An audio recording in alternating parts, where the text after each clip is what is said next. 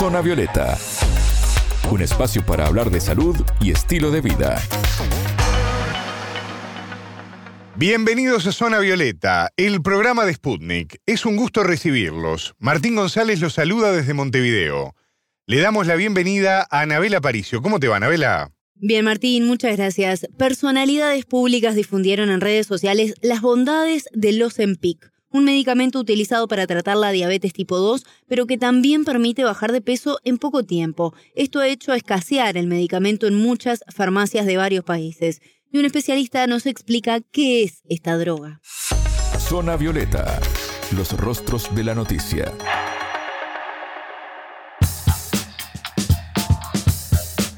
La búsqueda de soluciones rápidas para adelgazar lleva muchas veces a soluciones que no son las más adecuadas.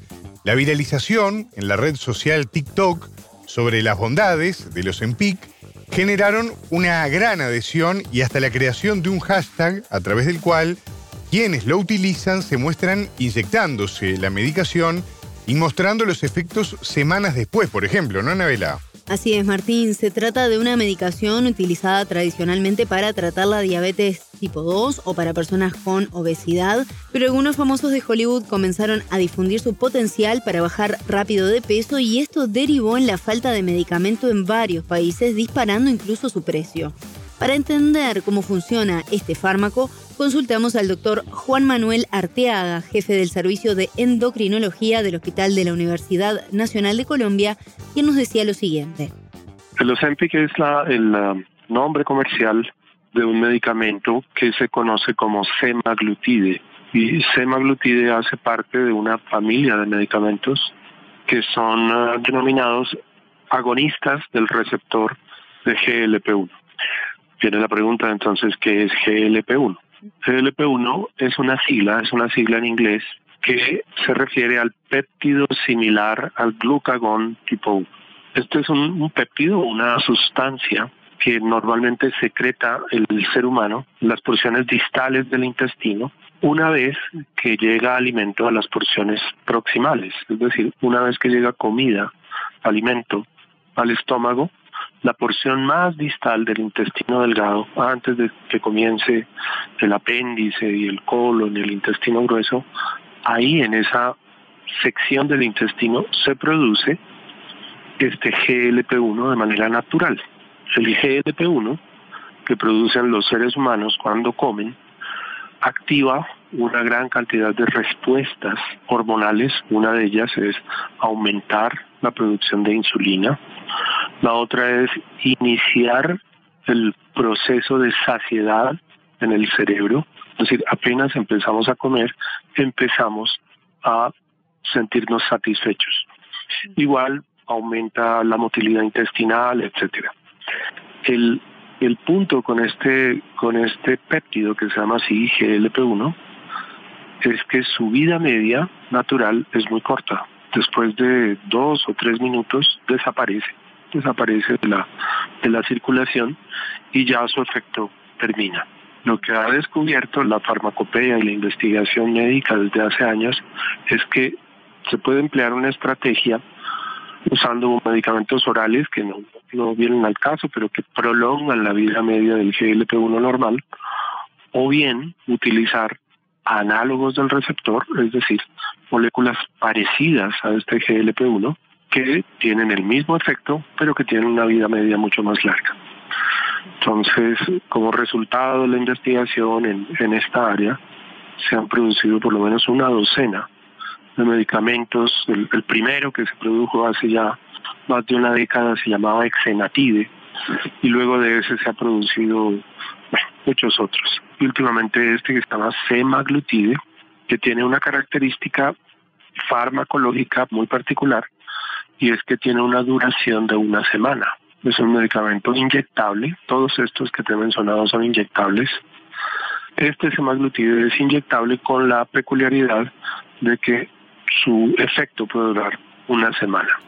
Hay famosos que han pagado unos 1.500 dólares por mes por esta medicación de venta libre para tener una mejor figura e incluso el laboratorio que lo fabrica, Novo Nordisk, prevé duplicar sus ganancias tras la aprobación de una nueva versión de Ozempic de 2,4 miligramos que se comenzará a vender en Reino Unido en 2023. Pero la pregunta acá es cuáles son las consecuencias para quienes no padecen diabetes u obesidad y consumen este fármaco, ¿no?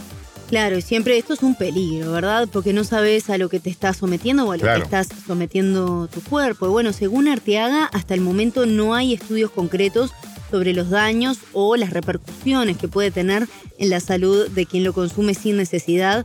Algo que también es preocupante, ¿verdad? Porque los efectos se van a comenzar a ver en el futuro cercano pero entre los efectos secundarios que sí puede causar su consumo en pacientes que hoy son conocidos están las náuseas, vómitos, diarrea, estreñimiento o con menor frecuencia puede derivar en una pancreatitis.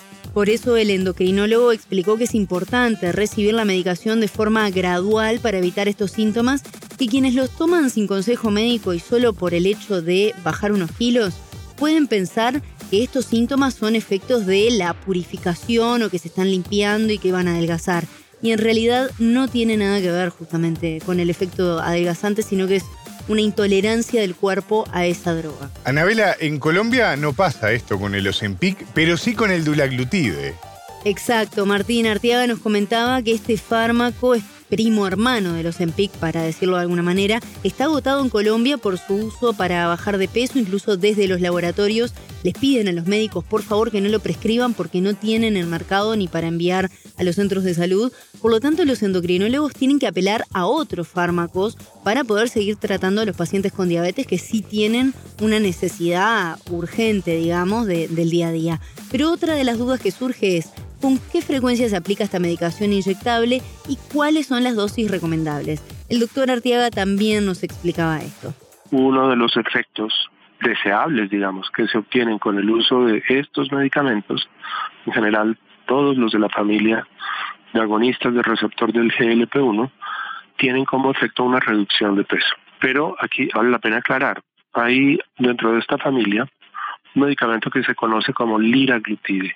Liraglutide tiene indicación en el manejo de la diabetes a una determinada dosis, que para, para ilustración de los oyentes, la dosis máxima del liraglutide en el manejo de la diabetes es 1.8 miligramos día. Pero este mismo medicamento también tiene indicación para el manejo de la obesidad y el sobrepeso a una dosis de 3 miligramos día. Este medicamento no tiene la ventaja del semaglutide, de que es de uso semanal, sino que es de uso diario. ¿Qué pasa con semaglutide?